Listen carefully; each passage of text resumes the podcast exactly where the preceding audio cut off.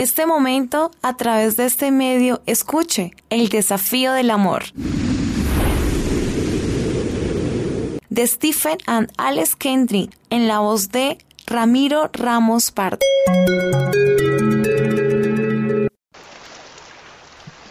Reciba la bendición del Señor en este momento allí en su casa.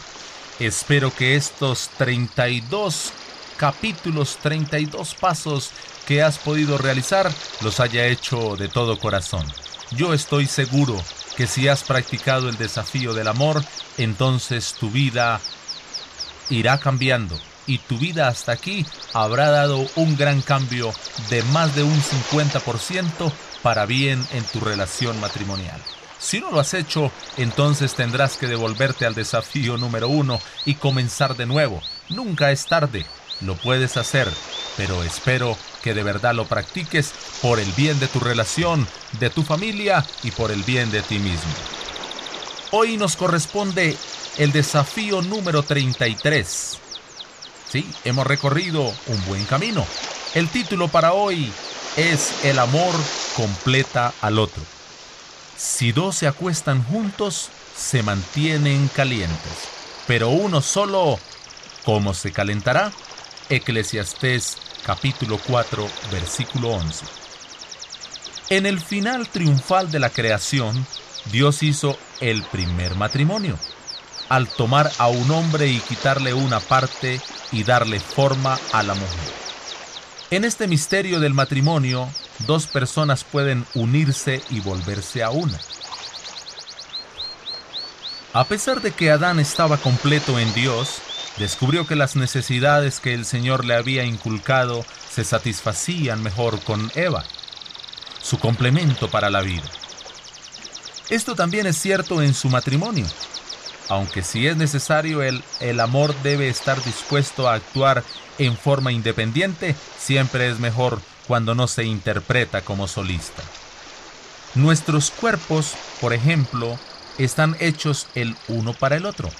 Nuestros caracteres y temperamentos proporcionan equilibrio y nos permiten completar las tareas con más eficacia. Nuestra unidad puede producir hijos y nuestro trabajo en equipo como padres es la mejor manera de criarlos para que tengan salud y maduren. En donde uno es débil, el otro es fuerte. Cuando uno necesita que lo edifiquen, el otro está preparado para realzar y para animar. Podemos multiplicar las alegrías mutuas y dividir las penas. La escritura afirma con sabiduría, más valen dos que uno.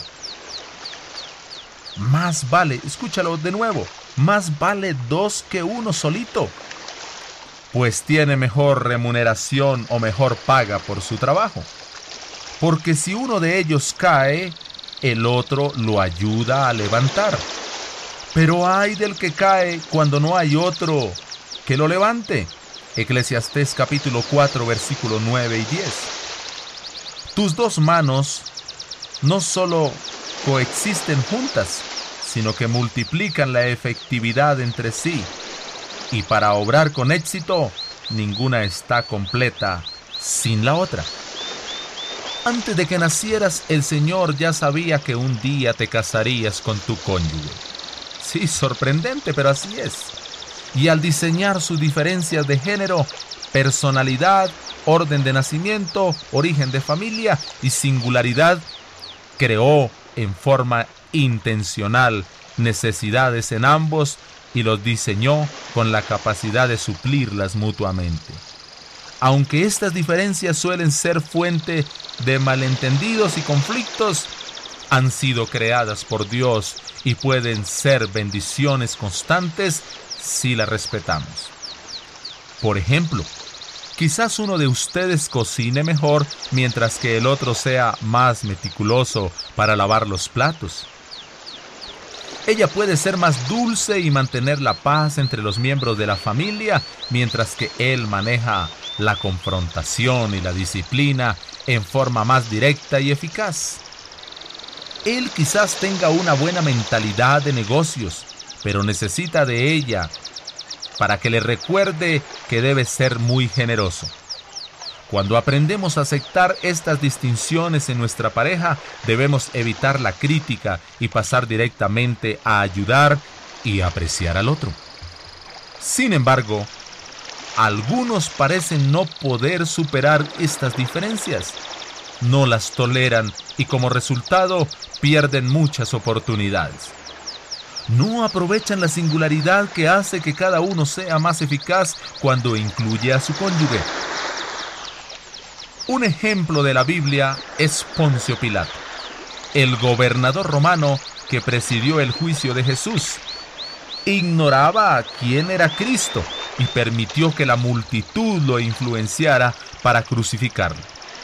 Sin embargo, la esposa de Pilato era más sensible a lo que en realidad estaba sucediendo y se le acercó en pleno tumulto para advertirle y estando él sentado en el tribunal, su mujer le mandó aviso diciendo, no tengas nada que ver con ese justo, porque hoy he sufrido mucho en sueños por causa de él. Mateo capítulo 27, versículo 19. Aparentemente era una mujer de gran discernimiento, quien comprendió la magnitud de estos acontecimientos antes que su esposo. Sin duda, la soberanía de Dios estaba allí y nada podría haber impedido que Jesús marchara en obediencia a la cruz por ti y por mí. Sin embargo, el rechazo de Pilato a la intuición de su esposa revela un lado lamentable de la naturaleza del hombre que a menudo se minimiza. Dios hizo a las esposas para que complementen a sus maridos y les da un discernimiento que muchas veces los hombres no tienen. Si se ignora a menudo, es un perjuicio del hombre el cual está tomando la decisión. Cuando Dios miró a Adán y le dijo, le haré una ayuda idónea. Génesis capítulo 2 versículo 18. El Creador sabía lo que hacía. Era consciente de que los hombres necesitaban ayuda. Intentan funcionar solos, pero muchas veces fracasan.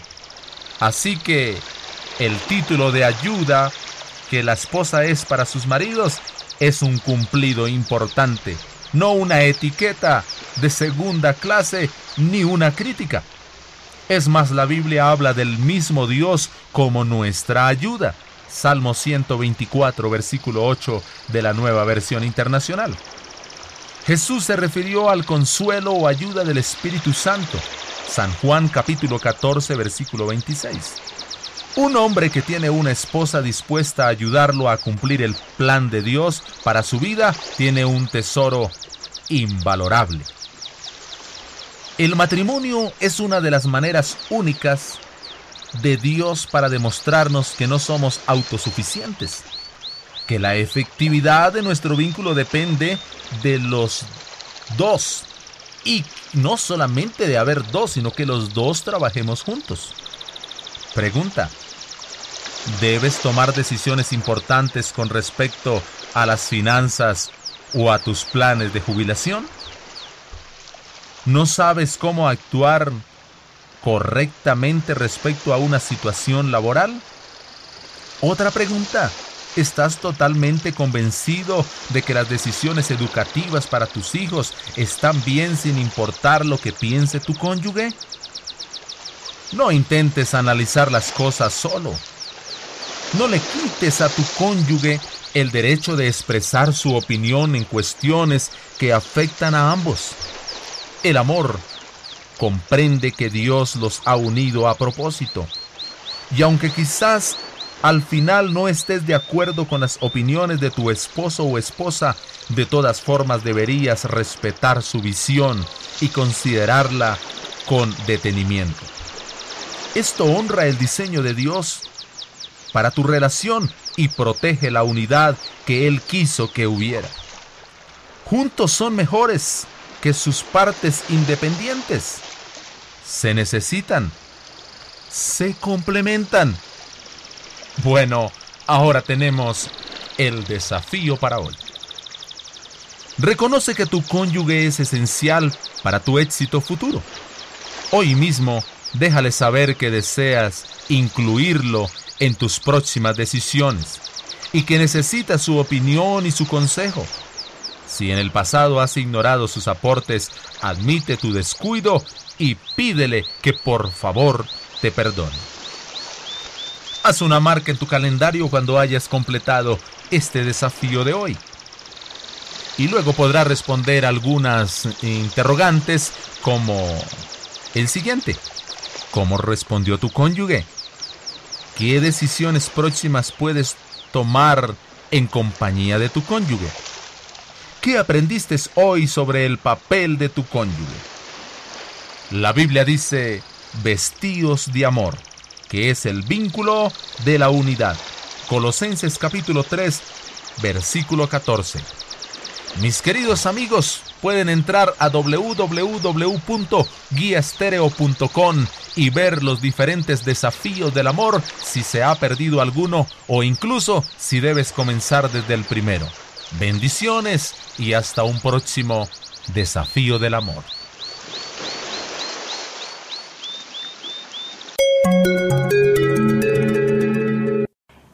Presentado el desafío del amor. Son 40 capítulos. Escúchalos todos a través de este medio. Un desafío que cambiará positivamente su matrimonio. En lo posible, agradece a este medio por transmitir el desafío del amor.